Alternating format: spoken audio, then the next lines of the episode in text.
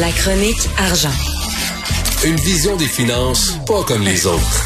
Il y a des méchantes cabanes quand même à Montréal. hein. Je regardais ça ce week-end, là, la job que vous avez fait là, au bureau d'enquête, des maisons hallucinantes. Et tu te demandes tout le temps, mais c'est qui qui vit là-dedans?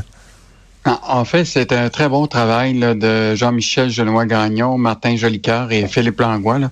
Donc, ils ont vraiment analysé le registre euh, des transactions foncières. Tu sais que ça, c'est un registre public. Là. Tu peux tu peux aller voir dans ces... Puis euh, c'est des données qui... euh, Et l'intérêt public, c'est de montrer que même pendant la, la pandémie, là, écoute, pendant les deux dernières années, il y a eu 110 ventes en deux ans de domaines qui valaient 4 millions et plus pour un total de 660 millions en pleine pandémie. Donc, euh, il y a des gens qui ont, qui, qui ont de l'argent au Québec. Tu sais, quand on- je te disais la dernière fois, là, tu sais, le slogan de la Banque Scotia, là, on est plus riche qu'on le pense. mais euh, mais euh, écoute, puis l'année 2022 est déjà partie en, en, en fou. Là. Déjà, là, il y a déjà 18 transactions euh, en, en 2022. Euh, donc, euh, des maisons de 4 millions et plus, il y en, il y en a beaucoup. Évidemment, euh, bon, tu ne seras pas surpris de savoir que les, les transactions de ce type-là euh, se passent euh, régionalement dans quelques endroits. Ben Évidemment, Westmount, le centre-ville de Montréal, puis la campagne. Donc, euh, Westmount rem- remporte la panne. Là, sur ces deux ans-là, il y a eu 29 transactions. Euh, dans le cas de Montréal, il y en a eu 23, donc 20, euh, toutes les transactions de 4 millions et plus. Euh, puis, ce qui est intéressant, évidemment, euh, euh, du côté de, l'Estrie et du Mont-Tremblant, c'est deux autres euh, euh, destinations de prestige. Là. Autant, évidemment, la petite ville d'Austin, je sais pas si tu as déjà vu ça, mais c'est c'est entre Eastman et, et, Magog. C'est une espèce de couloir qui part du- d'un lac qui s'en va jusqu'au lac Mampré-Magog. Écoute, c'est drôle un- parce que j'ai un croisé, j'ai- croisé euh, euh, une, une chanteuse connue euh, ce week-end, euh, puis qui me disait, elle s'en allait à son chalet, puis j'ai dit, c'est où ton chalet? Elle dit à Austin. Je connaissais pas ça, pas en tout Austin. Donc, euh, oui, c'est un endroit qui est assez euh, prestigieux. Là. Oui, puis euh, celui qui, euh, qui est très connu pour avoir une, acheter une propriété de 12 millions là-bas, c'est Vincent Cara, le, PDG du groupe MAC, qui est un géant de, de l'immobilier. Puis aussi Glenn Chamadi, je sais pas si tu le connais, mais c'est celui qui était euh, euh, le PD, qui est le PDG du géant québécois de vêtements Gildan. Donc, euh, on a fait quand même un beau travail de. Puis tu as vu évidemment, bon, on a essayé de diviser ça par. euh, on s'est dit, mais c'est qui sont ces riches Québécois qui achètent? Donc, évidemment, là-dedans, tu as des médecins, tu as des dirigeants d'entreprise comme euh, Éric Martel, tu as évidemment euh, Vincent Cara, qui est président de. Tu as, d'autres, des, des, des, des célébrités comme euh, Fabienne Larouche. Euh, évidemment, tu as des banquiers, des financiers. On a Deep Kosla, qui est, euh, qui est le chef d'exploitation de Bank of America de Merrill Lynch. Euh, tu as des PDG de gens d'affaires dans le secteur des technos. Écoute, euh, Mais t'as des, donc, t'as euh, des- t'as diplomates aussi, hein. Moi, j'aime beaucoup ça, me promener dans le coin du Summit Circle. OK, je je stationne mon auto, puis je marche dans le coin du Summit Circle, puis il y a des maisons hallucinantes. Mais tu regardes, des fois, c'est des, c'est le consul de tel pays. Je me sais, le consul de la Corée du Sud, une magnifique maison dans le coin du Summit Circle. Donc, euh, c'est acheté finalement par ces pays-là pour loger euh, leurs ambassadeurs ou leurs consulats. Hmm. Mais ce qui est intéressant, c'est la maison la plus chère actuellement, de 35 millions. Euh, c'est Place Ramsey à Montréal. Écoute, c'est une construction de 1965. Écoute, 35 pièces, 8 chambres, 9 salles de bain, 6 salles d'eau, 4 garages. Eh, T'imagines tous les réfugiés ukrainiens qui pourraient recevoir dans cette maison-là? J'imagine, Euh, j'imagine qu'ils sont deux tout seuls. là. Leurs enfants sont déjà vieux, ils ont quitté la maison, ils sont monsieur puis madame dans cette maison-là. Hey, Richard, ce qui est intéressant, c'est que il y a une courtière à qui on a parlé. Tu sais, des fois, il y a une espèce de légende urbaine qui dit que finalement, Montréal, là, c'est euh, par rapport à Vancouver, par rapport à Toronto, euh, et même par rapport à Paris, qu'on n'a pas des, des maisons avec des valeurs pour. euh, mais il y a une courtière là, qui s'appelle Ma- Marie-Yvonne Pinte, qui, elle, a fait beaucoup de transactions. Puis elle dit maintenant, là, Toronto et Montréal rivalisent. Ah ce oui. qui est quand même intéressant. Ça veut dire que Montréal, il y a, il y a peut-être euh, des gens qui voient l'avenir de Montréal comme euh, plus grande que que que qu'on le pense, là, parce qu'il y a eu quand même des gros investissements à Montréal en infrastructure. écoute, une ville bilingue, tu sais, on est dans, francophone, mais qui des gens parlent les deux langues. donc, ça attire quand même beaucoup de, de, de gens qui, qui, qui, ont de l'argent. Donc, c'est quand même une bonne nouvelle, mais, mais ce, qui, ce, qui, ce qui me fascine, Richard, c'est qu'on on parle de ça en même temps, on se retrouve dans une situation de dichotomie, tu comprends-tu, avec une situation où ce que le prix de l'immobilier est tellement élevé à ben, Montréal même les jeunes sont même pas ben, capables de se payer une ben, En fin de semaine, il y a eu une grosse manif du Frappru euh, dans, dans, le centre-ville de Montréal. Euh, euh J'étais poigné d'ailleurs euh, à attendre parce qu'il y avait un manif, mais écoute, c'est des gens qui demandent des logements sociaux, qui demandent des logements abordables. Et effectivement, il y a une, dichotomie entre les gens très, très riches et les gens beaucoup plus pauvres. Tu dis que des gens veulent vivre à Montréal, les gens veulent aussi visiter Montréal parce qu'on risque d'avoir une très bonne bonne année pour le tourisme ici. Ah oui, écoute, euh, bon, évidemment, tout ça est sorti d'une conférence avec euh, Transat euh, cette semaine. donc, Monsieur Raymond Bachand, qui, euh, qui s'occupe beaucoup de, de, tout ce qui est l'industrie touristique. Là. Ils s'attendent à une augmentation évidemment importante des clients américains et touristes internationaux cette année. Euh, et euh, ils donnent l'exemple de beaucoup de Français qui, qui vont revenir visiter leur famille, ce qu'ils ne pouvaient pas faire durant la, la, la, COVID.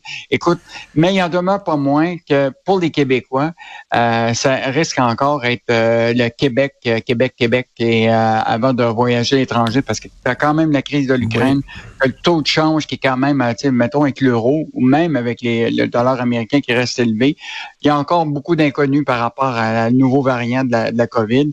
Donc, euh, il y a encore un, des, un peu de bémol euh, dans, tout ça. Euh, mais je te reviendrai sur Transat aussi parce que c'est important ce que Raymond Bachand est revenu sur la transaction de, de, de euh, échoué là, avec euh, Air Canada. Et là, écoute, euh, il est quand même le président du conseil d'administration de Transat. Il faisait partie de toute la négociation avec le deal. Et là, il dit clairement, il l'avoue candidement, euh, OK, euh, c'était pas d'une gaieté de cœur qu'il aurait vu passer Transat à Air Canada. Écoute, moi, récemment, mmh. je, je, suis allé euh, durant la relâche dans, dans, le sud avec Transat et quel service en français. Ça, là, c'est mmh, tellement mmh, agréable de se faire mmh, servir en français avec des ben gens qui, qui, qui, qui, qui c'est une bonne compagnie nationale euh, d'aviation Québec. Et donc, moi, je suis assez content. Moi, je suis assez content de voir que ça n'a pas fonctionné en, Transat Air Canada. J'aurais pas aimé euh, voir un Transat avalé par Air Canada, même s'ils promettaient de garder là le, le, nom Air Transat et tout ça. Richard, imagine-toi s'il y avait eu cette, euh, cette acquisition-là. Imagine-toi Air Transat, qui est une compagnie nationale québécoise, et là, euh, Michael Rousseau arrive à Montréal pour parler juste en anglais, ça été, ça aurait ah été doublement, doublement une insulte. Euh, Yves, je peux-tu te parler de pénurie de main-d'œuvre? Écoute, une petite anecdote, OK? Vendredi, euh, ma blonde et moi, on amène le fiston voir un film, on va au cinéma en disant, on va manger après le film, on va aller au restaurant après le film. Une fois le film fini, ah, ça ne tentait pas d'aller au restaurant. On va se faire venir de Saint-Hubert à la maison. C'est correct? Oui, super, OK? Non, Saint-Hubert, après, après 9 heures, c'est fermé. Je dis, donc, vous me niaisez, Christy. Saint-Hubert, faut venir de Saint-Hubert maintenant. Tout est fermé. Il y a, je dis, il n'y a pas une succursale d'ouverte qui peut livrer. Non. Je sais pas si c'est la pénurie de main-d'œuvre ou quoi, ou si depuis qu'ils sont passés euh, euh, à une entreprise ontarienne, je crois. Non, mais moi, oui, c'est ça. Mais moi, je pense euh, sérieusement que le, le, le, problème, là, c'est probablement une question de, de profitabilité puis de coût. Là. Si, si tu trouves, par exemple, bon, tu sais que tous les restaurateurs, les coûts ont augmenté hein, pour tout. Là. Hein? Puis là, en plus, la pénurie de main-d'œuvre existe. Euh, donc, ils se disent, ben peut-être que c'est mieux. Moi, je connais un propriétaire d'un restaurant là, qui, lui, était ouvert euh, six, six jours semaine, du lundi au samedi. Maintenant, il ouvre seulement à partir du mercredi jusqu'au samedi. Puis c'est plus rentable pour lui. Donc, deux journées, le lundi puis le mardi, où il est fermé. Donc, euh, ça, c'était pas une question. Bon, évidemment, la COVID a, probablement fait des réflexions au niveau de, son modèle d'affaires, mais la, réalité, c'est que ici, il est, plus, il est aussi rentable en fermant Oui, oui, oui, oui. Non, écoute, c'est pénurie de main-d'œuvre, puis je pense aussi, euh, au point de vue de l'approvisionnement, il y a deux semaines, OK, ils livrent pas à Saint-Hubert, il faut que vous vous rendiez à une succursale puis faire un take-out, OK? Parfait. Ils nous donnent l'adresse d'une succursale la plus près de chez moi. On se pointe à la succursale, on arrive là pour commander du poulet, il reste plus de poulet. Je dis, vous me niaisez ou quoi? Non, il y a plus de poulet. Il nous manque de poulet. tu sais, j'ai dit, que c'est ça, Saint-Hubert, Christy? C'est vraiment plus que c'était, en tout cas. Pourtant, pourtant euh, ils disent que Saint-Hubert est fourni par, euh, ici même, le poulet par Excel d'Or, une compagnie québécoise, mais c'est une bonne, bonne information, on va vérifier ça. il manquait de poulet. c'est pas ce qui se passe exactement là. Il manque, il manque de personnel, il manque de poulet. Puis il manque de restaurants ouverts. Mes amis, on va, on va switcher à d'autres types de viande. Ah non, mais la pénurie de main-d'œuvre, c'est hallucinant. C'est partout. Écoute, je me demande combien de temps ça va prendre avant qu'on revienne à la normale. Mais Richard, on s'en était parlé. Écoute, t'en rappelles, il y avait eu un rapport en 2015 du ministère du Travail qui disait qu'en 2022, il n'y aurait aucune pénurie. Et ça, c'était en 2015. Et là, tout le monde s'est réveillé du jour au lendemain. Tu sais, moi, je, la vois, la démographie, là, tu sais, la pyramide inversée. Ben hein, on le sait, là. Plus de gens s'en vont en retraite. Il va y Ben avoir oui. moins de jeunes. Écoute, euh, il me semble que c'est- c'était... Il y avait eu un- quelqu'un qui avait écrit un ligne euh, qui s'appelle euh, Boom, Boom Echo, là, qui, qui était Oui, je justement, me souviens euh, de ça. Ça, c'est des années 70, tu comprends-tu? Qui avait écrit ça, puis il avait dit, préparez-vous, là, la pyramide inversée, là, ça va être une révolution parce que il va y avoir moins de gens qui vont être euh, sur, le- sur le marché du travail, donc moins d'impôts, services publics, bien évidemment, ils vont être bien plus sollicités par plus de gens à la retraite. Euh, écoute, t- tout l'alignement des planètes est indiqué. Bon, là, aujourd'hui, on vit avec ça, mais c'est pas un problème uniquement du gouvernement à régler, là. C'est les entreprises aussi, là, tu sais, euh, ils savent, eux autres aussi, ils doivent voir les, euh, les- tu sais, l'automatisation, c'est important. Euh, regarder Ouais, euh, puis- comment. Et puis les, les jeunes, ça leur tente plus d'avoir des jobs plates, là, mal payés, là, tu sais, puis on peut comprendre aussi, là.